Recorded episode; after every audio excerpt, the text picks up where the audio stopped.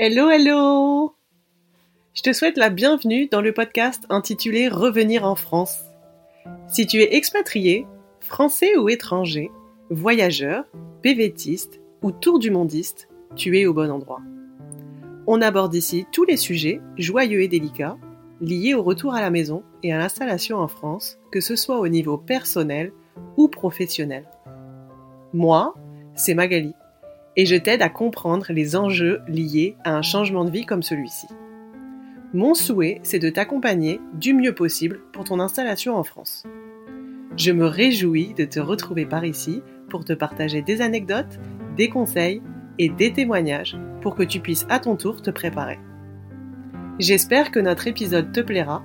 Je t'encourage à le partager à tes amis et à laisser un commentaire. Euh, bonjour à tous et bonjour Manu, je suis ravie d'être avec toi aujourd'hui. Euh, on se retrouve pour un épisode de podcast et euh, je vais recueillir aujourd'hui ton témoignage de retour en France. Tu es rentré il y a un an euh, et tu étais expatrié pendant de nombreuses années à Vancouver. Et voilà, je suis ravie euh, qu'on prenne ce temps-là aujourd'hui pour ben, renouer contact et puis pour voir un petit peu comment ça a évolué de ton côté. je te laisse te présenter en trois mots. bonjour. Alors, en trois mots, c'était pas facile. Euh, mais euh, donc je m'appelle Manu et euh, trois mots pour me décrire, je dirais engagé, euh, chill et aventureux. Euh, donc j'ai bah, engagé, je suis, je bosse dans le milieu du handicap et c'est aussi un sujet qui me touche parce que j'avais un petit frère handicapé.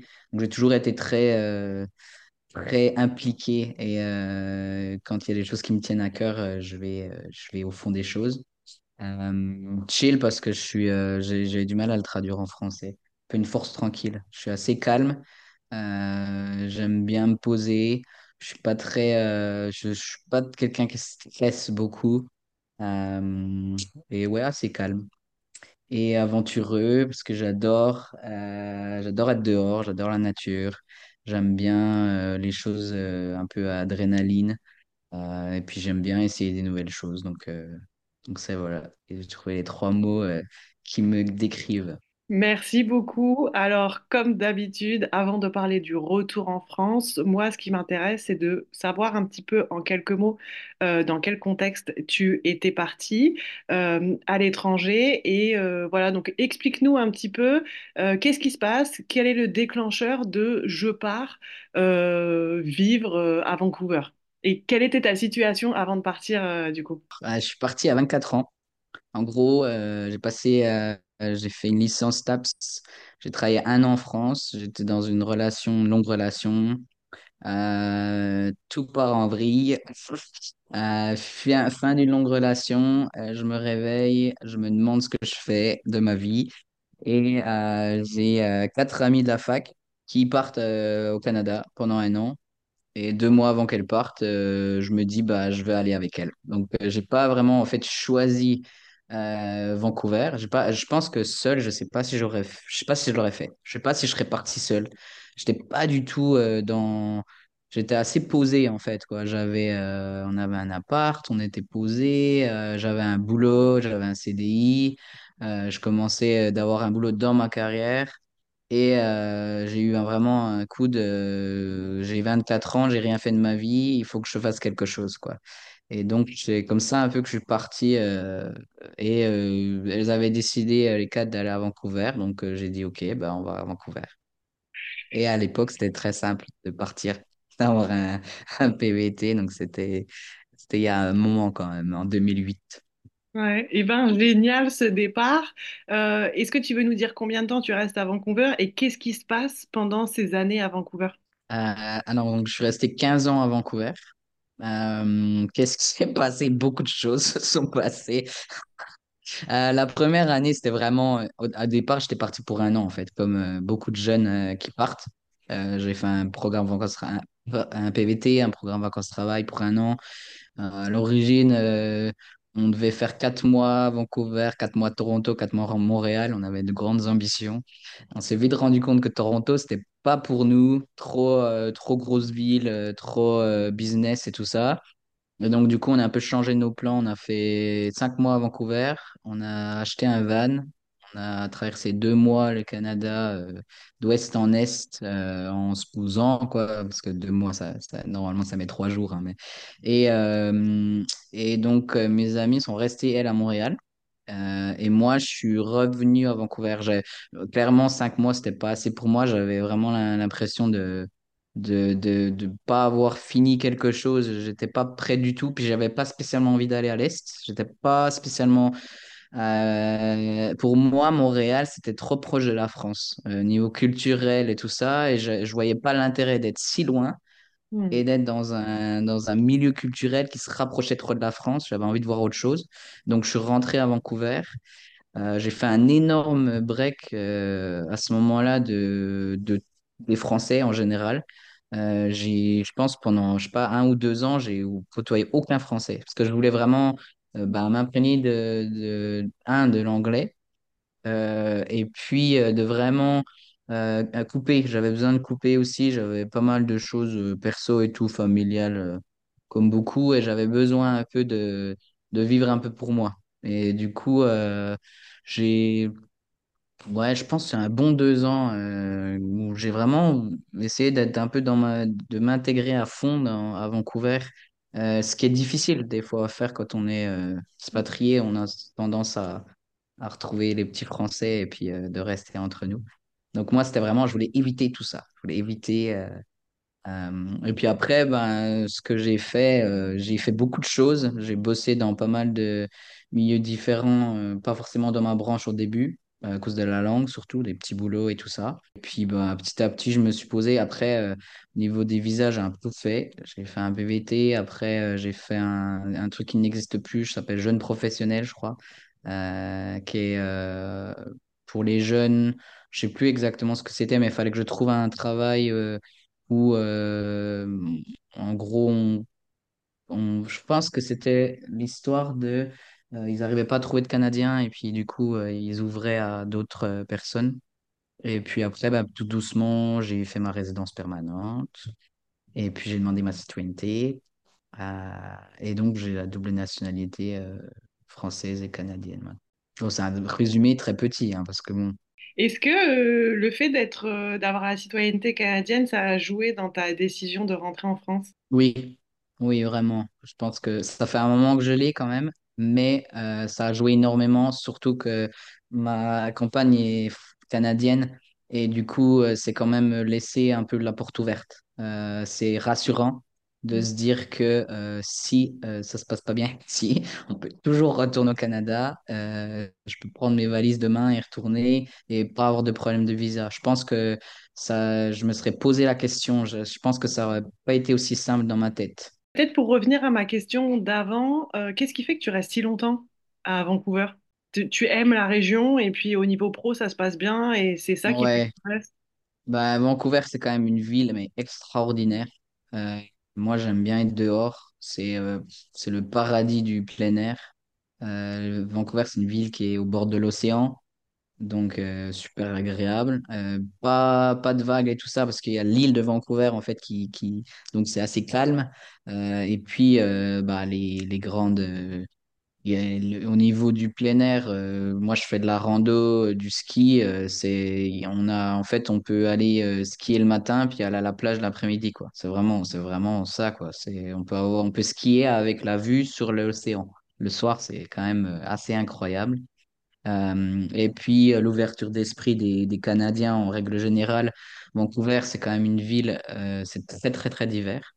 Il y a, y a une énorme population asiatique. Et il y a vraiment des gens de partout. Donc, ce qui, ce qui, ce qui par rapport à culturellement, c'est super enrichissant au niveau des restaurants, au niveau de plein de choses. Euh, il y a, en fait, c'est, presque, on met du temps à rencontrer les gens qui sont de Vancouver. Euh, Hmm. moi, j'en ai rencontré beaucoup, mais plus sur la fin. Au début, euh, je me disais, mais j'ai jamais rencontré quelqu'un de Vancouver. C'est des gens de partout, mais pas de Vancouver. C'est dur de rencontrer des Canadiens. Il y a beaucoup cette, cette idée que c'est dur de se faire des amis canadiens. Moi, je pense que c'est vraiment pas vrai. Euh, après, c'est peut-être parce que je suis resté longtemps, mais je pense qu'à partir du moment où on se fait des amis canadiens, on, on les garde. C'est des, des gens qui sont très, très, très. Très le Canadien est très loyal. Et euh, moi, je me suis fait vraiment des super amis. Et donc, il y a ce côté-là, le côté professionnel. J'avais vraiment un boulot euh, dans ma branche, dans le, dans le handicap et dans le plein air. Et j'avais, je, je m'éclatais dans mon boulot. Donc, un boulot euh, dans une grosse, grosse assoce qui fait du plein air avec des personnes en situation de handicap, avec des possibilités de euh, des, de bonnes possibilités de, de prendre des postes à responsabilité et tout ça. Et puis aussi une confiance. Enfin, j'étais, j'étais, on, j'étais, on va dire que j'étais très reconnu dans mon. C'est un peu. euh, ouais, je- si je commençais à être euh, connu par, par rapport à mon expertise, par rapport au milieu du handicap. euh, et on avait. Ouais, c'est c'est le, le travail. Et puis après, bah, le côté personnel où euh, donc j'ai rencontré ma femme qui est canadienne. Mm. Euh, et donc c'était aussi, euh, bah, c'était pas si simple que ça de dire bon bah on, on s'en va. Donc, euh, donc tout ça, ça a joué. Après, pourquoi je suis resté aussi longtemps? Franchement, je ne sais pas. Dans le sens où c'est plus la vie qui a fait que je me suis jamais dit je vais rester à Vancouver. Je me suis jamais dit je vais rester 15 ans à Vancouver. Jamais. En fait, c'était, euh, j'avais pas fini quoi. Je faisais un autre visa, puis un autre visa. Euh, et puis, puis je me suis réveillé un jour, je me suis dit, Ah, ça fait 15 ans que je suis là, mais je- j'ai jamais eu ce projet en fait de m'installer. euh, Enfin, c'est un peu débile de dire ça parce que je suis resté 15 ans, mais Ouais, je pense que je me suis jamais dit je vais rester aussi longtemps. Je, suis toujours surpris de me dire que je suis resté 15 ans. Et alors, qu'est-ce qui déclenche cette envie de rentrer alors que tu es épanoui pro Mm. perso et puis dans une ville que t'aimes? Qu'est-ce qui, ouais, c'est quoi le déclencheur et euh, comment t'en arrives à, à ça? Et est-ce que ça vient de toi ou est-ce que ça vient de ta femme? Ça vient de moi, c'est sûr. Ça vient de avant de rencontrer ma femme. Ça fait un moment que j'y pensais, mais c'était un peu au fond de ma tête. euh, et l'élément déclencheur, je pense que vraiment le premier élément déclencheur, c'est euh, ma maman qui a des problèmes de cœur. Et c'est le côté, euh, ah ouais, Euh, donc elle, s'est fait opérer euh, du cœur, je sais plus maintenant, il y a peut-être trois quatre ans. Et ça, pour moi, était vraiment l'élément déclencheur en, me disant, waouh, si je suis proche de mes parents, s'il arrive quelque chose, je suis super loin, je passe pas du temps avec eux. Euh, et ça a été vraiment le, petit déclic qui m'a, qui, dans ma tête, je me suis dit, ah ouais, enfin, faut vraiment que j'y réfléchisse, quoi. Et euh, en gros, c'était donc avant de rencontrer euh, ma femme. Et j'étais vraiment dans... Et il y a eu Covid. Et les deux choses, hein, c'était vraiment... Covid, je pense que... En tout cas, pour moi, ça m'a fait réfléchir à... J'avais du temps, réfléchir, je pense. Et, euh, et c'était ce côté-là, ouais, de me dire... euh, euh, je suis loin, mes parents vieillissent, ils ont, ma maman avait des problèmes de santé et ça avait vraiment été l'élément déclencheur. Et puis après, l'autre côté, c'était vraiment pour moi, sur le long terme, je ne me voyais pas rester à Vancouver parce que c'est une ville qui coûte trop cher. Euh, et du coup, j'avais un bon salaire, mais même avec un bon salaire, euh, c'était impossible pour moi euh, d'acheter un appart. Après, c'est pas une fin en soi, hein, tout le monde ne veut pas acheter, mais c'était impossible. Et bon, au Canada, on a quand même beaucoup moins de vacances hein, que- qu'en France. Ça veut dire que je passais mon temps en fait à mettre de l'argent de côté pour acheter un billet d'avion pour aller voir ma famille.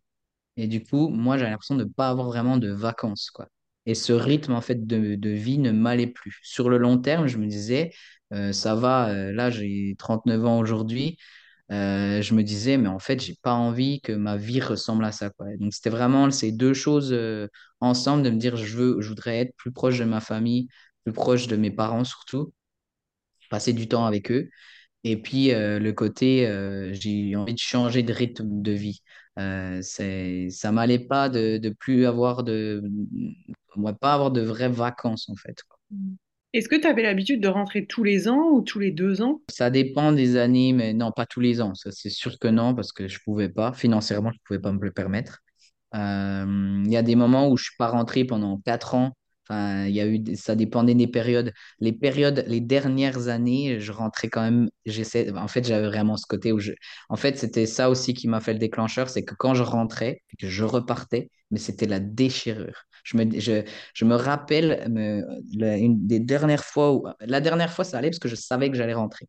Mais les fois avant, je, je, ça, ça me, je mettais euh, deux semaines à m'en remettre, quoi. De, de, de quitter, en fait, je pense vraiment mes parents, de, de dire, euh, je- ça ça, ça allait pas, quoi. Et là, je me suis dit, non, mais ça va pas, je peux pas. Et c'est c'est ce côté-là, je me suis dit, ouais, ça commençait sérieusement dans ma tête à, à se poser. Et alors, quand tu dis à ta femme, euh, ben moi j'ai le projet de retourner en France, qu'est-ce qu'elle dit, elle? Comment elle accueille ça? Bah, en fait, euh, donc, euh, je suis pas, suis pas tout jeune, je suis pas, pas 20 ans.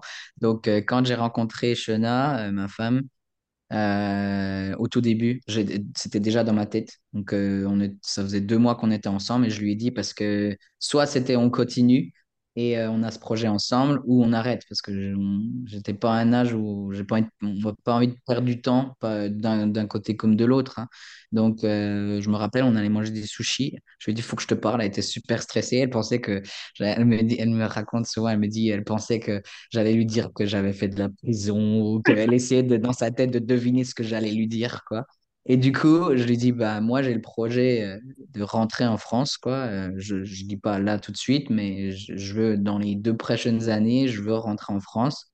Euh, c'est un énorme truc. Je comprends tout à fait si tu vois, c'est pas ton trip, mais soit on continue, ça marche, soit on arrête maintenant parce que ça sert à rien d'être ensemble deux ans de partir. Puis elle m'a dit, ah, pas de souci.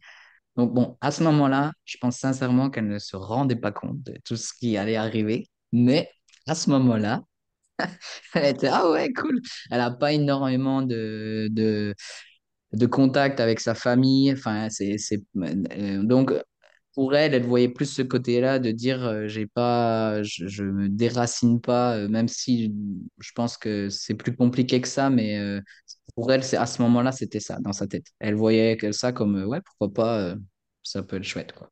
Comment tu prépares ce fameux retour en France? Parce qu'il y a quand même pas mal de choses à gérer euh, quand on vit pendant 15 ans euh, à l'étranger et qu'on va rentrer avec euh, une personne qui est étrangère. Est-ce que ouais, tu veux nous expliquer comment tu prépares tout ça? Bah déjà, je pense que le, un des premiers, des premières choses qui m'a vraiment aidé, c'est d'avoir fait le groupe avec toi, Mag, le groupe d'entraide avec des autres personnes expatriées sur euh, six semaines, je sais plus c'était combien de. Et je pense que ça, en fait, parce que moi j'étais vraiment, c'était à peu près un an avant de rentrer. Et, euh, et ça a vraiment permis de poser les choses parce que, en fait, je trouve que quand on pense au retour en France, mais on a l'impression que c'est une montagne énorme, qui a 40 000 trucs à faire, qu'on ne sait pas par où commencer. Euh, on n'a aucune idée. Euh, en plus, nous, on avait en plus euh, l'histoire du visa et tout ça, donc je peux parler, mais et du coup, ça, moi, ça m'a vraiment permis un peu de, de faire des compartiments, quoi, de dire, bon, on va s'occuper de ça, premier, on va s'occuper, puis de, partager, d'être capable de partager avec des personnes, en fait, qui sont dans le même, euh, dans le même process, même si euh, leur situation est différente, qui sont dans un autre pays, il y a des choses euh, qui sont universelles. Donc, euh, moi, ça m'a vachement aidé, en fait, de pouvoir... un, de pouvoir discuter avec des, personnes qui sont dans la même situation que moi, parce que bon, c'est compliqué hein, quand on est euh, de trouver euh, des gens qui sont dans le même cas que nous. Euh, et puis de, de- d'avoir un plan un peu, d'avoir un peu une feuille de route, quoi, de dire, bon, à quoi on doit penser. Parce qu'en fait, moi, je pense que c'est aussi ça, c'est de dire, mais moi, j'avais aucune idée à tout ce que je devais penser, quoi. J'avais oublié, parce que bon, en 15 ans, j'avais oublié la moitié des trucs. Même des organismes comme la CAF, euh, genre de trucs où je me rappelais même plus à quoi ils servaient, quoi, en gros. Donc, euh, donc euh, ça a été ça au début. Nous, après, c'était vraiment de faire un peu un espèce de rétro-planning par rapport au, visa. Nous, c'était, on se demandait au niveau du, du visa de Shona comment ça allait se passer. Parce que nous, donc, on s'est mariés l'année où on est parti. Donc, c'est pas qu'on voulait pas se marier, mais disons que ça a un peu, un peu fait avancer les choses plus vite. Euh, donc, on s'est marié fin mai 2022. Attends, pas que je dise des bêtises. Oui, 2022. Euh, et euh, pour, pour ben, en gros, on a, on a essayé de faire tout très vite. À l'origine, quand même, on était censé partir, rentrer en France En septembre. Alors franchement, je ne sais pas à quel moment on s'est... C'était n'importe quoi. Je ne sais même pas comment on s'est dit que ça allait être possible. Je ne sais pas. Je ne comprends pas. Quand j'y repense, je me dis, mais on était, on était fous. Euh, parce qu'on s'est marié fin mai. Et puis après, bah, il faut euh, retranscrire le, mariage au consulat. Euh, suivant le consulat où vous êtes, ça peut être compliqué. Euh, Parce qu'en plus, il faut, c'est, un gros dossier. Enfin, c'est pas que c'est un gros dossier, c'est qu'il faut avoir euh, les, les extraits d'actes de naissance, ce genre de choses. Donc, c'est, euh, il y a le côté français, côté canadien, parce qu'elle était canadienne, moi français. Donc, il y a tout un truc euh, derrière par rapport à ça. Euh, et puis après, une fois que c'est transcrit, ben, il faut. Puis nous, ça a mis, ça a mis vraiment longtemps. Parce qu'en gros, à Vancouver, eh ben, la personne qui était responsable de ça, elle, elle était partie et euh, il ne l'avait pas remplacée. Et en gros, c'est, enfin, je veux dire, c'est partout en fait. À partir du moment où vous avez de l'administratif, en fait, il faut s'y prendre, mais super à l'avance. Et puis, il faut pas croire tout ce que vous écrivez, vous regardez sur Internet, parce qu'en fait, euh, euh, même euh, deux mois avant, ça se trouve, ça, ça arrivé direct en deux en, en rien de temps. Donc, c'est, les, les, les aléas en fait de l'administratif. Il faut avoir un buffer, quoi. Il faut avoir une période de temps où on n'attend pas euh, le courrier le lendemain parce qu'on, à moins que vous ayez un gros coup de bol, euh, euh, ça met du temps. Tout met du temps. Après, peut-être la particularité dans ta situation, pour revenir à, tu sais, ma question de comment tu t'es préparé, c'est aussi Mm. que, du coup, finalement, c'est presque toi qui as tout géré, étant donné que ta femme, Ouais. elle est étrangère. Donc, du coup, ça fait quand même une grosse charge de travail. Tout ce qui a à penser, bah, c'était toi qui devais le faire. Et le fait, en effet, de participer à ce type de groupe, bah, ça permettait aussi d'avoir cet espace de, OK, je me libère, je pose toutes mes questions, j'échange avec des personnes, je suis pas seule. Euh, et puis voilà, après, on a toutes nos séances au cours de l'année, le groupe Facebook privé aussi qui permet d'échanger. Euh, Mm. donc, ça vient quand même euh, soutenir un, un peu ça euh, quand on est dans ce type de situation ou quand on est seul aussi ou quand on est en famille, hein, peu importe. Euh, et puis euh, oui, pour compléter, c'est vrai que j'essaye énormément de sensibiliser sur ce sujet, mais quand on rentre avec un partenaire étranger et qu'on a des démarches de visa à faire, c'est important d'an- d'anticiper parce que bah voilà, on ne sait pas ce qui va se passer au consulat, combien de temps ça va prendre. Rien que des fois pour prendre un rendez-vous, bah, ça peut prendre plusieurs semaines. J'ai déjà eu le tour avec des personnes. À Montréal euh, qui n'arrivaient juste pas à prendre rendez-vous sur le site du consulat ou de l'ambassade et qui étaient bloqués là-dessus. Euh, donc vraiment anticiper, anticiper, anticiper si vous nous écoutez euh, et puis euh, gardez-vous une, une marge de temps comme tu l'as mentionné parce que finalement donc vous pour toi en tout cas l'accompagnement qu'on avait fait ça avait été au mois de décembre et janvier et puis le projet c'était de rentrer en septembre et finalement vous êtes rentré au mois de décembre. Décembre, ouais. Ouais. On a, en fait, euh, nous, ce qui nous a bloqué, entre guillemets, c'est le fait, donc, euh, la transcription de notre mariage a mis beaucoup plus de temps que prévu. Euh, et donc, faire la demande de visa, qui était donc un visa long séjour privé, famille, je sais pas quoi, un truc comme ça. Parce que, donc, Marie est un Français. Donc, c'est le plus simple des visas. hein. C'est le plus simple mais euh, parce que du coup, il y a beaucoup moins de choses à donner. Euh, au niveau de, des assurances, on n'a pas besoin de prouver quoi que ce soit. Et en gros, logiquement, ils n'ont pas le droit de nous le refuser. C'est un droit, en fait. C'est un droit d'avoir ce visa euh, quand on a un conjoint qui est français. Mais après, les délais sont les délais. Et donc, nous, ça a été vraiment ça, en fait. C'était à chaque fois qu'on nous donnait des délais, les délais étaient plus longs que ce qui était écrit sur Internet, en gros, quoi. Et donc, nous, on a dû attendre d'avoir la transcription euh, apparemment, il y a eu un problème, pareil, une question de personne, personne qui est partie, une autre qui est arrivée, euh, et euh, c'était pas le bon. euh, ah oui, c'était la copie certifiée. On n'avait pas, pas certifié la copie de l'acte de naissance de Shona, je crois, ou quelque chose comme ça, et du coup, euh, on nous a pas dit en fait qu'on n'avait pas le bon document. Donc ça, a ça a remis du temps avant qu'ils regardent notre dossier euh, et puis après, ben voilà, après, c'est, c'est, c'est, il y a plein de, petites étapes en fait. Et après, du coup, chaque étape peut, euh, peut, ben, en gros, euh, ne pas être quatre semaines au lieu de deux semaines, quoi. Parce qu'après, vous avez un rendez-vous. Une fois que vous avez le rendez-vous, après, il- vous devez, une fois que c'est validé, faut, après, faut envoyer son passeport. Donc, c'est la même chose. Enfin, tout, euh, les petits, donc c'est simple, entre guillemets. Je veux dire, le, visa en lui-même n'est pas compliqué quand on a, un conjoint. Et puis, c'est normalement, euh, il, il vous le donne de toute façon. Enfin, le Canada, je parle du Canada, hein, vraiment. Euh, c'est, pas, c'est un droit.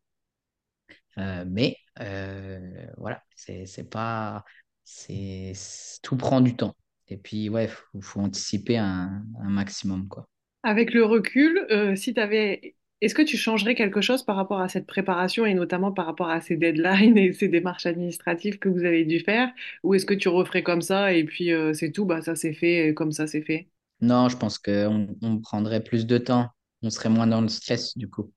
Euh, après, moi, c'était, enfin, tout était calculé entre guillemets. Euh, la raison pour laquelle on voulait partir en septembre, c'est parce que Shona donc était photographe de mariage et c'était la fin de sa saison. Et donc nous, en fait, plus on avançait, moins on avait de revenus. Parce que en gros, euh, Shona, euh, en étant photographe de mariage, euh, l'automne et, euh, comment l'hiver, il n'y a pas beaucoup de rentrée d'argent. Donc c'était se dire autant partir à cette période-là plutôt que d'attendre et d'avoir l'automne qui est un peu chaud financièrement pour partir après. Ça, c'était une des raisons, en fait, pour lesquelles on avait, on avait décidé que septembre ou octobre, ça, ça aurait été une bonne, bonne période. Et tu te sens comment quand tu, sur les dernières semaines, derniers mois, comment tu te sens euh, de quitter le Canada après 15 ans? Euh, franchement, je pense que on était tellement dans le, le stress du déménagement et du visa euh, que euh, je sais pas si j'ai eu le temps de me rendre compte en fait que je partais. Enfin, euh, j'ai, on n'a rien fait. Mais après, c'était notre vœu. On n'avait pas envie de faire. euh, En fait, je trouve que quand tu, enfin, moi dans ma tête, tu pars six mois quelque part, tu fais une fête à la fin pour dire ouais, c'était super. Mais 15 ans, je vais pas faire une fête. Enfin, et du coup, on n'a pas, pas fêté vraiment. euh, on a vu les personnes qui importaient pour nous en petit comité à chaque fois. Euh, mais on n'a rien fait euh, de symbolique, euh, une grosse fête à la maison ou tout ça. Euh, et puis le boulot, moi, je suis parti, je, suis je suis vraiment content en fait comment j'ai fini. J'ai fini sur un séjour avec des personnes en situation de handicap que j'adorais. Et, euh, et c'était, pour moi, c'était parfait. J'ai, j'ai, mon dernier jour n'était même pas une journée, journée de bureau. Et, et ça, pour moi, c'était vraiment, euh, la boucle était bouclée. Euh, j'avais, j'ai, j'ai fini avec vraiment des personnes qui comptaient énormément pour moi dans mon boulot. Le côté boulot, je suis assez content de comment j'ai terminé. Mais personnellement, j'avoue que, et puis, j'ai quand même eu Covid.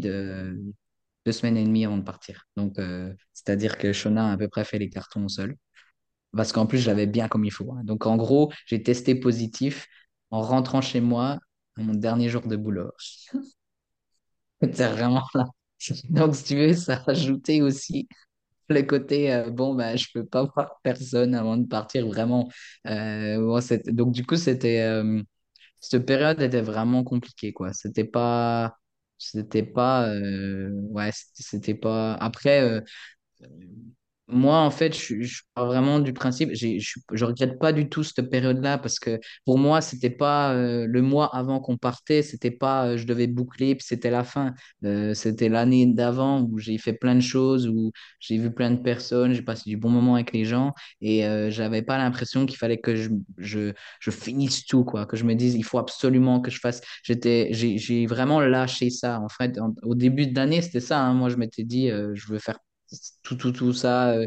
Puis après, je me suis dit, mais en fait, euh, non, j'ai pas besoin. J'ai fait plein de choses ces 15 dernières années et ça m'a enlevé de la pression de me dire, euh, d'avoir un peu une bucket list, de dire, je veux faire tout ça avant de partir. Je me suis complètement, j'ai complètement mis ça de côté parce qu'en fait, ça me mettait plus de pression qu'autre chose. Bah, merci pour euh, le partage de ces informations sur la préparation et puis sur l'avant. Euh, est-ce que tu te souviens comment ça se passe, euh, peut-être ton installation et puis les premiers jours en France? Donc tu rentres au mois de décembre, il fait froid, on a l'approche des fêtes. Raconte-nous un peu. Ouais, après, je vais essayer de pas rentrer trop dans les détails parce que ça peut être long. Mais nous, on a vraiment eu de la merde. On n'a pas eu de chance du tout. Moi, je suis rentré seul et euh, Shona est rentrée trois semaines après moi. euh, parce que le matin où on partait, euh, on s'est rendu compte qu'on n'avait pas le passeport de Shona. Et Shona, ma femme, est une femme très, très, très organisée. Et ce jour-là, elle ne l'était pas. En gros, elle avait oublié son passeport dans l'imprimante qui était déjà partie en France. Euh, donc ça a été euh, donc le, mois de décembre a été très très compliqué en fait pour nous. Parce que moi du coup j'ai dû on a décidé à l'aéroport euh, de est-ce que j'y vais est-ce que j'y vais pas est-ce que je reste avec Shona? Et on avait deux chats aussi hein, des à côté. Donc en gros moi j'ai pris un chat je suis parti. Parce que sinon on avait on aurait dû repayer un autre billet. Enfin ça allait en fait on n'avait plus d'appart on n'avait plus rien et euh, donc, en gros, ce mois de décembre a été compliqué parce que moi, je suis parti. Euh, je suis allé dans ma famille. euh, ça, après, euh, cette période-là, en fait, ce que je me rappelle, c'est vraiment le fait qu'on essayait de gérer la situation de Shona, en fait, où j'ai dû attendre de recevoir nos cartons, de lui renvoyer en recommandé son passeport, de changer trois fois son billet parce qu'elle a eu trois vols annulés. Enfin bref, c'était la merde totale. Euh, donc, C'était pas facile. Le mois de décembre a vraiment été très compliqué. Euh, et donc, elle est arrivée le 26. Enfin, là, elle a, elle a, elle a pris son avion le 26, le jour de Noël à Vancouver. Euh, et donc, au début, c'était compliqué. C'était compliqué parce que moi, j'avais, moi, j'étais content d'être là, vraiment dans le positif, passer les fêtes avec ma famille. Euh, mais on était chez mes parents euh, donc, euh, c'est-à-dire dans le salon qui était fermé hein, quand même, mais pas idéal. Pas idéal. et puis, on savait pas combien de temps on allait là parce que ben, c'était jusqu'au moment où on puisse trouver un logement. Donc, au départ, on va dire que c'était pas facile, mais en même temps, je pense qu'on a eu beaucoup de chance parce que tout, à partir du moment où Shaun est arrivé, euh, on va dire que tout s'est mis en place très très rapidement. Qu'à l'arrivée du 26 décembre, on a trouvé un appart, euh, on a emménagé dans notre appart le 21 janvier. Donc, euh, je veux dire, dans, dans toutes les histoires que j'ai entendues des gens qui recherchent des apparts et tout ça, quand on rentre et qu'on sait à quel point c'est compliqué, nous, on a trouvé un super appart. On adore. On est d'ailleurs toujours dedans. En rien de temps. Bah, ça s'est fait super rapidement. Moi, j'ai trouvé euh, du travail. Bon, j'ai pas commencé avant mi-février, mais ça, c'était, je l'avais, j'avais trouvé du travail euh, direct en, jan- en- décembre. Je savais déjà fin décembre que j'avais trouvé euh, du travail. Et Shona a créé sa, sa micro-entreprise en janvier. Donc, en fait, les choses se sont posées très rapidement. On a eu beaucoup de chance dans trouver un logement, trouver du travail.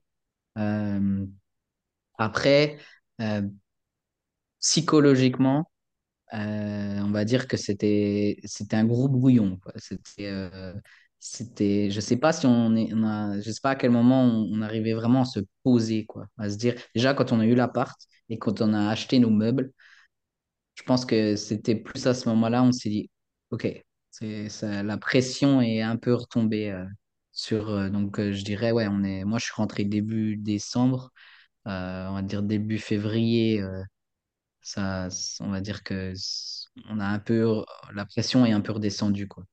Mais moi, personnellement, euh, moi, j'étais bien. Enfin, j'étais, j'étais content d'être là, j'étais content d'être, euh, d'être proche de mes parents.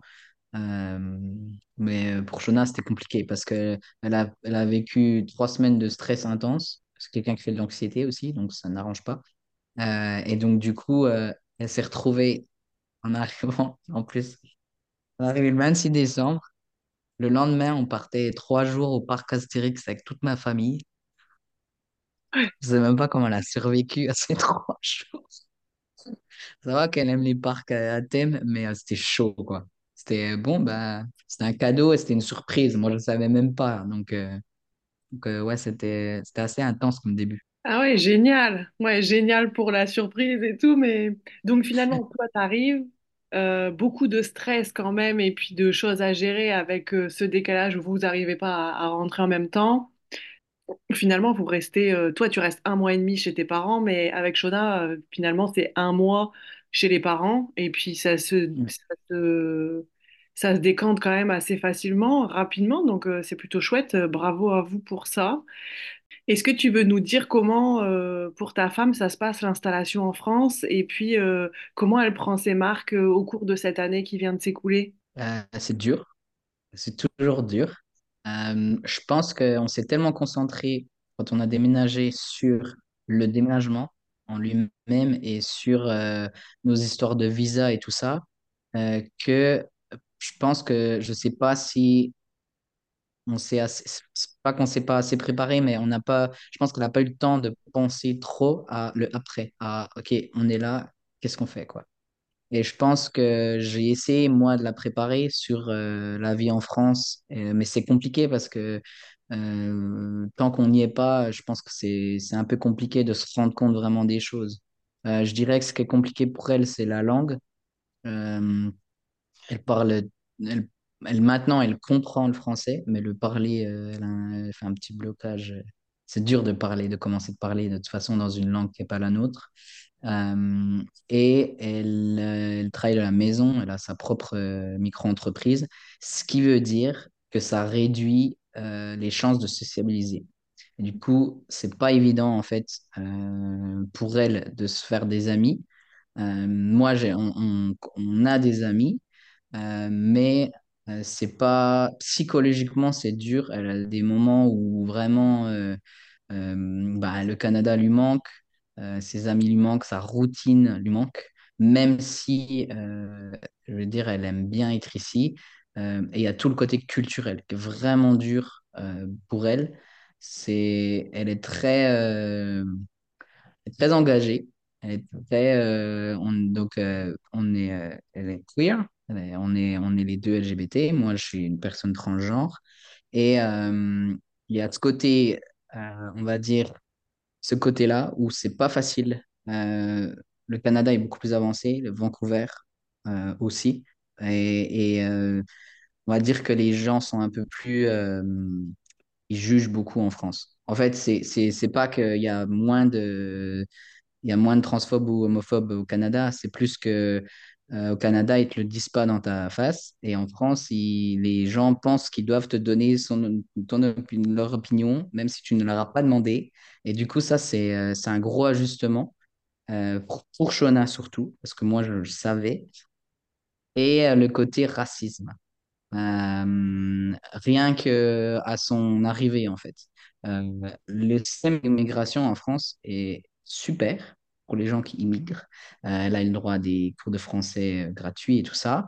Mais ce qu'elle a remarqué et ce qu'elle a eu vraiment du mal avec, c'est c'est une personne blanche et il y a clairement, elle a été traitée d'une manière différente, positivement, par rapport au groupe avec qui elle était, qui n'était pas blanc. Et ça, elle a vraiment eu du mal par rapport à ça, euh, par rapport au fait qu'il y avait clairement une différence euh, parce qu'elle était blanche et qu'on la traitait mieux.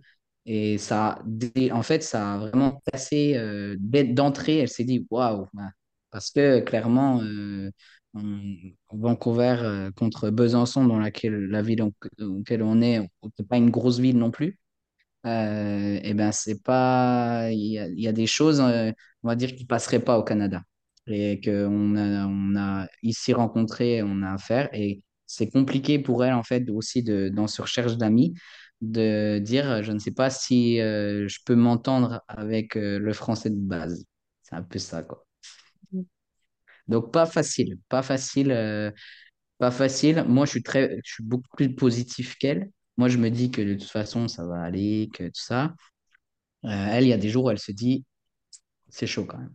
Et toi, comment tu te sens? Moi, je me sens bien. Moi, je pense que vraiment, je me vois, je me vois rester. Euh, l'année a été difficile. Franchement, c'est chaud de repartir à zéro. De... C'est dur. Franchement, c'est dur. Je pensais pas que ça allait être aussi dur. Euh, mais Euh, je suis content d'où je suis maintenant. Je vois ce que je peux faire. Le rythme de vie est pas le même. Avoir plus de vacances, plus se poser, de pouvoir passer du temps avec mes parents, euh, de les voir, les, les voir souvent, de passer du temps avec mes neveux et nièces, et tout ça. Ça, c'est vraiment quelque chose qui me manquait. Puis j'avais vraiment cette image-là. Je me, je me rappelle d'une fois où je suis allé au ciné avec ma maman Et ce moment où je me suis assis dans la salle de ciné et je me suis dit, c'est exactement euh, ça qui me manquait, passer des moments à deux avec ma maman et de me dire, Ah, ça, c'est limite, euh, j'étais presque, j'avais de l'émotion parce que je me disais, ah, c'est, exactement ce genre de moment.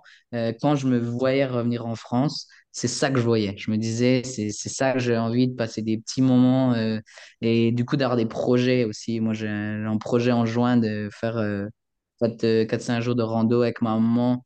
Euh, on fête nos 110 ans. 40 et c'est 70. Et euh, c'est le genre de choses, moi, que j'ai. Alors, tout n'est pas rose, mais euh, on va dire les raisons pour laquelle, lesquelles je suis rentré, euh, j'ai, je suis vraiment je suis épanoui par rapport à ça, de me dire, euh, je, c'est là, c'est, j'ai pris la bonne décision. Une question qui me vient comme ça, est-ce que tu as déjà échangé avec tes parents? Est-ce que tu sais ce qu'ils ressentent sur le fait que ça y est, tu sois rentré et tu sois là? Je pense qu'ils ils sont contents, mais ils- je sais pas comment dire, euh, c'est pas comme moi. Moi, j'avais cette image dans la tête, tout ça, et, je pense que eux, ils sont contents que je sois là, hein, clairement. En plus, je, je suis quand même, euh, euh, je travaille dans le milieu associatif et, eux aussi, enfin, ils sont dedans, donc on se voit beaucoup. euh, pour plein de choses, je sais que mon papa il est fier que je travaille dans le boulot où je suis, tout ça. Mais euh, après, extérioriser aussi euh, et de, poser les mots sur les choses, c'est peut-être pas leur fort non plus. Euh, donc je sais qu'ils sont contents. Maman m'a déjà dit, je, suis contente que tu sois là, mais non, ça va pas être non plus. voilà quoi. C'est c'est c'est comme ça. C'est t'es revenu, c'est bien quoi. Waouh, merci pour cette transparence et puis l'authenticité qu'il y a derrière ton témoignage. Euh, est-ce que tu peux nous parler peut-être du cheminement professionnel que tu as fait euh, depuis un an que tu es rentré? euh, du coup, tu as repris un poste dans ton domaine d'activité, donc le sport et le handicap. Euh, comment tu sens, toi, peut-être les différences entre... parce qu'il doit y en avoir, hein, voilà, on sait que le handicap en France, c'est quand même... c'est un gros sujet, mais qui n'est pas aussi bien développé que ce que tu as pu côtoyer, en tout cas quand tu étais à Vancouver. Donc oui, si tu voulais nous partager quelques mots là-dessus. Ouais, j'ai trouvé un poste euh, vraiment dans ma branche, beaucoup moins bien payé, parce que euh, être dans l'associatif en France, c'est au ras des pâquerettes. Euh, mais je m'épanouis dans mon boulot, puis c'est en fait, on va dire le positif par rapport au milieu du handicap et du sport. Je pense que ça devient vraiment une grosse question, c'est-à-dire qu'il y a beaucoup plus d'opportunités qu'avant et il y a énormément d'endroits où ils veulent ouvrir, euh, que ce soit au niveau sportif, au niveau des clubs et tout ça, où les gens veulent devenir plus inclusifs. Il y a beaucoup de choses qui se passent. Au niveau du handicap, euh, c'est compliqué, dans le sens où au Canada, euh, c'est quand même un pays à Vancouver, parce que moi j'ai vraiment que l'expérience à l'ouest, euh, qui est très avancé par rapport à l'accessibilité, on va dire, en général. Et en France, euh, c'est très cloisonné, je trouve. Euh, Il y a, y a trop d'organismes euh, qui fait sa petite euh, tambouille de son côté. Alors il y a beaucoup, les gens sont ouverts, mais Ils ont un peu, ils ont encore un peu peur. On est un peu encore dans ce côté où on a un peu peur du handicap. Et du coup, je pense que, on va dire que le côté positif, moi, dans le boulot que je fais, c'est que je bosse avec énormément de monde. Euh, donc, ça veut dire que si jamais je veux évoluer dans ce milieu, je connais déjà, j'ai vraiment créé un énorme, euh, beaucoup de, de networking. Je sais pas comment on dit ça en français, mais on- ouais, des réseaux, ouais, c'est ça. J'ai un gros réseau, donc ça, c'est top. Euh, et moi, j'ai été capable, parce que du coup, en rentrant, euh, pareil, heureusement, je me suis fait aider par Mag sur le CV, la lettre de motive, et puis euh, j'ai pris le, euh, je me suis fait aider pour, pour tout ça, et puis on s'est préparé ensemble à l'entretien. Donc moi, ça m'a énormément aidé. Et puis j'ai ouais, j'ai postulé à en fait j'ai postulé à deux postes puis je les ai eu les deux donc j'ai dû choisir en fait lequel je voulais donc ça c'est quand même assez idéal et après ce que je ne me rappelais pas et tout ça c'est toutes les histoires de convention Euh, que d'ailleurs j'ai réussi en fait, euh, en fait j'ai renégocié mon salaire euh, en septembre, octobre là, en faisant valoriser mon ancienneté parce qu'en fait j'ai toujours bossé dans le milieu du sport et je suis la convention du sport donc j'ai pu renégocier ça et puis changer de catégorie dans ma convention. Je ne me rappelais plus du tout qu'il y avait toutes ces histoires de convention et de catégorie et euh, donc euh, ça c'est et je pense que c'est ce côté canadien. Moi je, je sais qu'au Canada on négocie beaucoup. Et euh, je savais pas trop en France, euh, est-ce qu'on négocie, on, né- on négocie pas trop en France. Euh, donc je me suis dit, bah, on va aller, hein, on va essayer. Donc en fait, euh, moi j'ai posé les choses, j'ai expliqué pourquoi, euh, puis ils ont dit oui. Donc euh, j'ai, ok, bon, bah, c'est cool. Après, c'est dans l'associatif, c'est quand même des, des bénévoles qui sont, enfin, partie d'un comité directeur. C'est peut-être différent aussi dans une entreprise. Euh, moi j'ai posé les choses et puis euh, ils m'ont dit oui, ça. Puis en même temps, avec le boulot que je fais, c'est normal, on va dire. Est-ce que tu veux nous dire, tu as pu revaloriser ton salaire de combien à peu près par rapport à ce que tu avais initialement? Est-ce que tu as réussi à renégocier par rapport à la convention? Ouais, j'ai négocié euh, 200 euros de plus net par mois. Ah ouais, c'est quand même pas mal. Donc euh, oui, c'est pas mal. En, en gros, revalorisant mon ancienneté, valorisant mon ancienneté de 15 ans et de changer de catégorie. Donc c'était à peu près 100 euros chaque, euh, chaque chose. Euh, donc ouais, 200 euros net par mois. Donc oui, c'est une- une- c'est- Et j'ai mis le paquet parce que je me suis dit, je vais peut-être pouvoir le faire qu'une fois. Donc euh, il faut y aller, quoi. Et ils ont dit oui, donc euh, c'est pas mal. Ouais, c'est plutôt bien. Euh, après, pour rebondir sur ce que tu disais tout à l'heure, c'est vrai que les salaires, oui, c'est quand même assez différent de ce qui se passe au Canada. Le secteur d'activité dans lequel tu travailles, c'est aussi particulier, mais au moins, ça va te faire une première, entre guillemets, belle expérience professionnelle en France. Et en effet, avec ton réseau, tu vas pouvoir rebondir sur une autre opportunité quand il y aura quelque chose qui va se présenter. Donc, euh, euh, voilà, c'est une question de stratégie aussi, mais cette première expérience, bah, c'est ça qu'elle t'a permis de faire en fait. C'est le réseau, c'est euh, reprendre tes marques, voir comment on travaille, comprendre le champ du handicap aussi, et après, hop, tu vas pouvoir rebondir sur autre chose. Donc c'est, tu seras gagnant d'ici quelques temps. euh, et puis les Ouais, opportunités, elles viendront à toi ou tu, tu vas les saisir assez rapidement. Et... oui, et puis euh, je trouve que euh, les entretiens que j'ai faits, euh, le fait d'avoir passé du temps à l'étranger, c'était plus quelque chose de... Après, je pense parce que c'est, il y a peut-être pas beaucoup de gens à Besançon qui comme moi. Et du coup, c'était quand même super positif. Moi, j'avais un peu peur, on en avait déjà parlé, de dire, mais ils vont se dire, mais c'est quoi cette alien qui sort de nulle part? Et en fait, c'était vraiment, ils étaient là, ah ouais, oh, c'est intéressant. Ah, puis qu'est-ce que vous avez fait? Et du coup, euh, je trouve que c'est assez valorisant, en fait. C'était beaucoup plus valorisant euh, que moi, la peur que j'avais de dire, euh, ouais, c'est pas des expériences euh, françaises et tout ça, alors que vraiment, ils étaient plus. euh, ah, c'est une, personne qui est ouverte, euh, qui a fait d'autres choses, qui a vu autre chose. Et du coup, c'était super valorisant, moi, de- d'entendre un peu le retour par rapport à ça de, de potentiels employeurs. Est-ce que tu veux aborder quelques mots sur comment tu t'es senti au niveau de ton intégration au niveau professionnel euh, par rapport voilà, aux inquiétudes que tu avais avant de rentrer? Euh, ouais, comment tu t'es t'es senti euh, intégré au travail? Ouais, le travail, moi, ça me stressait parce que donc, donc, je suis une personne transgenre et à l'époque, il y a un an, ben, déjà, un, mes papiers sont pas changés. C'est-à-dire que, en gros, je ressemble à un homme. Vous voyez ma photo, mais mes papiers sont euh, au féminin. Et donc, du coup, compliqué parce que, euh, il y a tout le côté administratif qui est super strict en France et super, euh, qui sont pas du tout, euh, en fait, il faut rentrer dans les cases et moi, je ne, je ne rentre pas dans les cases. Donc, j'avais un peu peur par rapport à ça et j'avais peur aussi du, de, bah, du, du regard, en fait, euh, des personnes avec qui j'allais travailler. Euh, en règle générale, ça s'est bien passé, même s'il y a eu des manqués euh, dans le sens où euh, quand j'ai commencé mon travail, en fait, euh, un des, on va dire ceux qui travaillent à la région, qui se travaillent à côté de chez moi, quoi, qui travaillent avec moi, le coordinateur, il a, il a dit en fait à mes futurs collègues que j'étais transgenre. Donc déjà, moi, si j'avais voulu, j'aurais pu les poursuivre en justice parce qu'ils n'ont pas le droit, mais j'allais pas. Je m'entends très bien avec cette personne en plus. En fait, elle, elle, elle a aucune éducation sur le sujet et pensait bien faire. Euh, c'était l'inverse complètement. Et donc, du coup, moi, ça m'a permis aussi de me rendre compte que, ben voilà, on a la ramasse en France, ces questions-là. Euh, je pense qu'en général, la plupart des gens que j'ai rencontrés, surtout dans toutes les administrations, sont des perso- personnes qui sont bienveillantes, euh, qui ne veulent pas mal faire, mais font mal parce qu'elles n'ont pas l'éducation et puis elles n'ont pas été formées, en fait, quoi.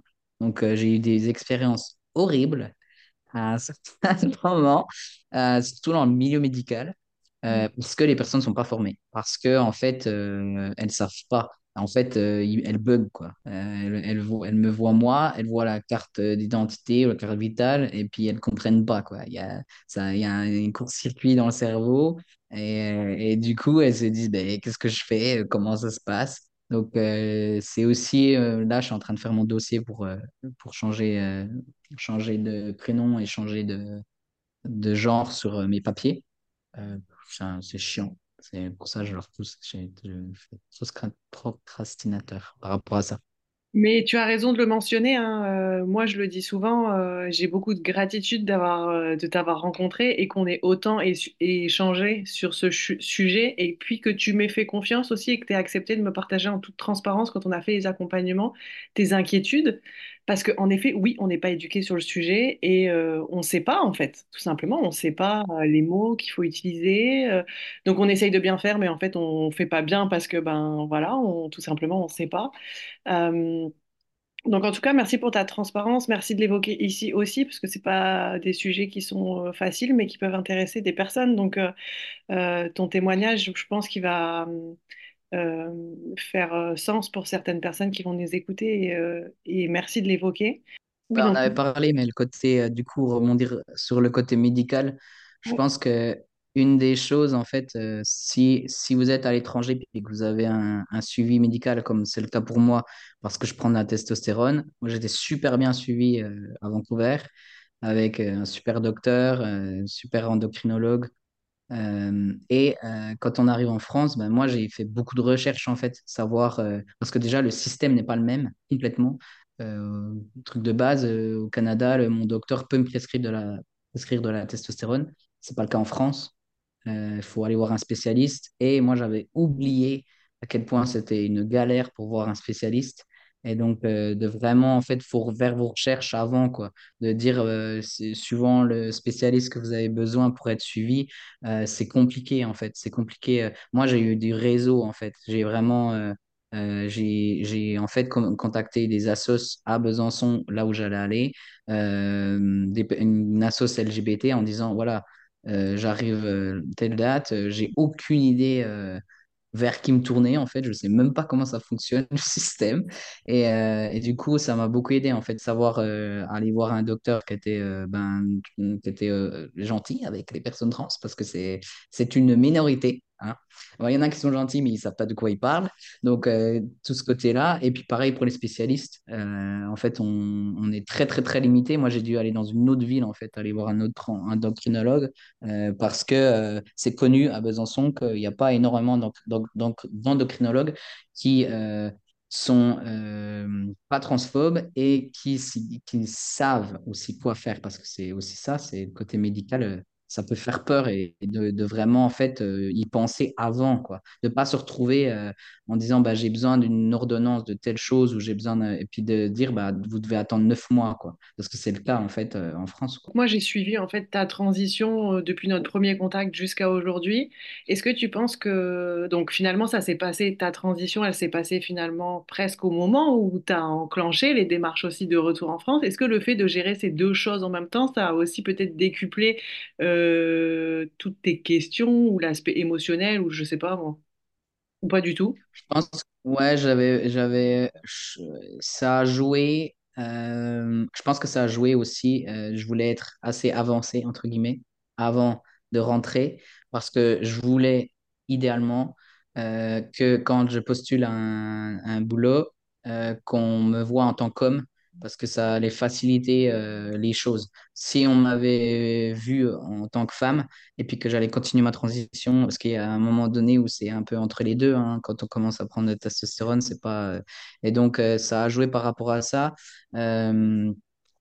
ça rajoute clairement des peurs moi, c'était vraiment le côté professionnel qui me faisait souci. J'avais vraiment le côté social et tout ça. de toute façon, je devais le gérer dans ma vie quotidienne, euh, que ce soit au Canada ou en France. Donc, ce côté-là me, me- on va dire, euh, me me faisait moins souci, entre guillemets. Après, j'étais suivi par un psy à Vancouver et ça, ça m'a énormément aidé par rapport à tout ça, par rapport à toutes ces questions, par rapport à ma transition et tout ça. Et euh, je pense que ça, ça m'a aidé énormément dans, euh, dans parler de tout ça, parler de le après, quand j'allais euh, arriver dans un nouvel endroit. Euh, après, c'est quelque part, c'est positif parce que à partir du moment où je suis arrivé à Besançon, j'avais déjà un passing. Un passing, c'est quand euh, les gens nous voient en tant qu'hommes, un passing. euh, donc, donc, ça a facilité les choses parce que les personnes que je rencontrais que j'avais jamais vues avant, ils n'avaient aucune idée. Ils me voient en tant qu'homme, il n'y a pas de problème. Donc ça, c'était facilitant en fait, de commencer à zéro euh, sans que j'ai besoin de raconter ma vie, quoi. Parce que je ne le dis pas à tout le monde, je dis à qui j'ai envie de le dire, quoi. Donc, euh, donc ça, c'était ça, c'était bien en fait, de commencer à, à un moment où euh, les gens me voyaient, me percevaient déjà comme un homme. Quelle est ta plus grande fierté ah, au moment de ton retour ou liée à ton retour en France? Bah, je pense de, de prendre déjà la décision, de dire que on- j'allais le faire. J'ai envie de dire d'être encore marié au bout d'un an, euh, parce qu'on n'a pas eu une année difficile. Alors franchement, je trouve que moi, je suis assez fier de ça. Euh, et puis de voir où j'en suis, de voir que euh, avant qu'on parte, de se dire que là, on est dans un, on est dans un bon appart. ça, ça se régularise un petit peu notre situation. Je pense que, ouais, je pense que d'être là où on en est et de, de- d'avoir tenu le, le coup cette année, euh, pas facile, facile. Ouais, félicitations hein, pour euh, tout ça, pour aussi bien pour le pro, pour le perso, pour tous les papiers qui est ouais, géré, l'installation. Mm, Euh, félicitations à vous parce que finalement ça a quand même été assez fluide, même si ça prend du temps. hein. Il faut accepter que ça, mm, prend- ça prend du temps. On peut pas tout résoudre en arrivant en une semaine, c'est pas possible. Que ce soit pour non. Que ce soit pour euh, l'aspect émotionnel, les ajustements de culture, etc. Tout ça, ça prend du temps. Donc, euh, voilà, c'est en cours et puis euh, ça semble aller vers du positif, donc c'est plutôt chouette. La plus grosse difficulté que vous avez réussi à surmonter pour toi, pour le couple ou pour Shona? Je pense que ça va pas être une surprise, mais c'est le côté administratif, quoi. Franchement, c'est la plus grosse galère. C'est, C'est, même si on sait que ça prend du temps, même si on sait, euh, c'est, compliqué. C'est compliqué, en fait, euh, d'arriver en France, de n'avoir rien, de pas avoir de carte vitale, de pas, de, de faire des demandes et puis qu'on n'ait rien, qu'avec Pôle emploi, ça soit compliqué. Euh, c'est vraiment dur. C'est, c'est dur, euh, même si, euh, à un moment donné, ça va se régulariser. Moi, euh, mon dossier CAF, euh, j'ai eu un rendez-vous aujourd'hui pour un peu tout régulariser. Après, j'ai eu d'autres problèmes avec la CAF, usurpation d'identité, tout le bordel, bref. Mais donc, je suis rentré il y a un an et là, au jour d'aujourd'hui, je crois que mon dossier va être régularisé. Donc, c'est, je pense que franchement, ça, c'est chaud. C'est, c'est, ouais, c'est, c'est, euh, en fait, et puis la charge mentale euh, par rapport à moi, en fait, parce que du coup, je dois tout faire. Mm. Et euh, ça, c'est dur. C'est dur et c'est dur. c'est dur d'y arriver dans ton couple parce que c'est pas la, c'est pas la, la faute de Shona. hein. Elle a décidé de me suivre. Donc, c'est de, de garder la communication ouverte dans notre couple et de ne pas en vouloir à l'autre. Elle, c'est quelqu'un de très indépendante. Donc, elle, pour elle, c'est ça aussi qui est dur. C'est qu'elle elle est obligée, en fait, de compter sur moi. Je pense que ça, c'est une, des grosses euh, difficulté qu'on a en fait dans, dans notre année là. C'est de, d'être capable d'avancer ensemble et euh, de pas être en colère euh, l'un contre l'autre. Euh, parce que moi, je dois tout gérer, puis ça me saoule. Il y a des jours, j'ai envie de dire, mais vas-y, va, va à la CAF, tout ça. Elle peut pas aller à la CAF. Euh, donc, euh, et elle, c'est, elle a pas envie, en fait, que je fasse les choses pour elle, quoi. Donc, par rapport à son business, j'essaie un maximum qu'elle fasse tout elle-même. Et du coup, je pense que ça, c'est vraiment compliqué. le retour avec quelqu'un qui qui n'est pas français et qui doit se reposer hein, beaucoup sur, euh, sur la personne qui connaît, qui connaît entre guillemets, hein, mais euh, qui connaît plus de choses. Et ça, c'est ça, c'est ça, faut être, faut vraiment, faut être très, euh, très et, euh, et communiquer, vraiment euh, en parler quoi, parce que c'est c'est vraiment pas facile. Quel Ça regard tu... change la dynamique de couple, de, de la dynamique de couple de ton couple complètement. Ouais, c'est intéressant que tu partages ça. Euh, quel regard tu portes aujourd'hui sur ton retour en France après un an? J'ai, hâte à la suite. J'ai, vraiment, j'ai, besoin, euh, je pense qu'on en a besoin les deux, euh, euh, qu'il y ait plus de positif. Euh, et euh, j'ai vraiment, moi, je me projette beaucoup plus que, que Shona. Et moi, j'ai, hâte à la suite. J'ai hâte, en fait, euh, nous, on, une, vraiment, une des raisons aussi pour laquelle, comment on voyait notre retour, c'est de pouvoir se faire des week-ends euh, à droite à gauche, de pouvoir euh, aller euh, dans des pays limitrophes et tout ça. On n'a pas encore eu l'occasion de le faire parce que financièrement, c'est chaud. Donc, du coup, mon retour, je le vois bien, mais j'ai, hâte à la suite. Je, suis prêt là. Je suis prêt à, à, à, on va dire, à, à découvrir et à bouger plus. Oui, finalement, euh, il faut quand même une bonne année d'installation pour, euh, pour après pouvoir euh, ouais, regarder devant, faire d'autres projets, Mm. et puis même se reconstruire un petit peu financièrement, parce qu'un un retour en France, ça coûte aussi beaucoup d'argent, c'est un gros budget. Ouais. Comment Ça nous a coûté beaucoup plus cher que ce qu'on avait pensé d'ailleurs. hein. Ouais, est-ce que tu as une idée? Franchement, non. Là, comme ça, je- tu me demandes un, un chiffre, j'ai aucune idée. Euh, mais euh, déjà, le, rien que bouger 11 cartons qui nous a coûté euh, 6 000, enfin un truc énorme. Euh, et puis, le, tout- tous les petites choses, ont- en fait, il y a plein de choses qui se rajoutent, quoi. C'est, racheter des meubles, euh, il y y a plein, plein de choses. Et puis, nous, en plus, on a dû racheter un billet d'avion pour Sona. Donc, il y a plein de coûts, en fait, qui ont été cachés, on va dire. Et du coup, euh, on a pas mal, euh, franchement, on a dépensé tout l'argent qu'on avait de côté.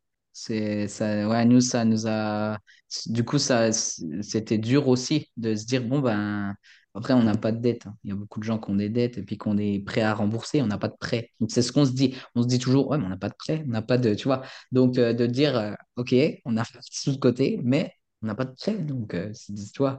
Donc, euh, tu vois, on a, on a toujours pas de voiture, par exemple. Euh, parce que là, pour l'instant, c'est pas le, c'est pas la priorité, quoi, on va dire. Donc, c'est des choix qu'on fait, mais euh, ça coûte cher un déménagement.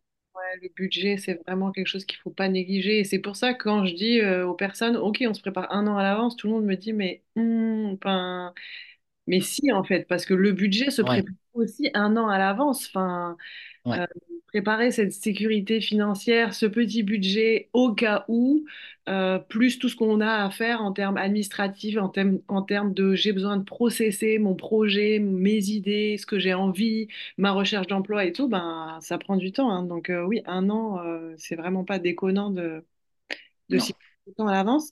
Euh, par rapport à Shona, euh, comment elle a réussi à développer son activité professionnelle, euh, à refaire des photos de mariage et tout? Enfin, ouais, si tu veux nous dire quelques mots là-dessus. Ouais, elle, elle a changé complet, du coup. Enfin, en fait, elle a vraiment arrêté complètement d'être photographe. Elle voulait de toute façon arrêter. Enfin, elle hésitait, mais. Et en fait, au Canada, elle avait commencé un, un, un business de vente de, de vœux, cartes de vœux, stickers, tout ça, tout LGBT. Ça s'appelle euh, thatqueercard.co. Et donc, en gros, euh, elle a créé sa micro-entreprise, mais qu'elle avait déjà, en fait, au Canada. Euh, et euh, elle a mis, avant, elle faisait les deux. Et là, elle s'est mis toute son énergie dessus. Pour l'instant, elle travaille encore énormément avec l'Amérique du Nord. Parce qu'en fait, elle vend en gros à des magasins. Euh, moi, je la pousse à fond pour qu'elle développe ça en France. Parce qu'en fait, il y a un marché énorme, il n'y a personne qui fait ça en France. Euh, donc, ça va venir. Je la pousse pas, je la laisse faire son truc parce que je sais aussi qu'il faut que ça vienne d'elle. Euh, donc, euh, on a deux, trois. Par exemple, elle va sûrement aller à la Pride de Besançon, tu vois. Enfin, il faut que ça vienne tout doucement. Mais en tout cas, elle, ce qu'elle, ce qui était compliqué pour elle, c'était de trouver des fournisseurs et tout ça ici.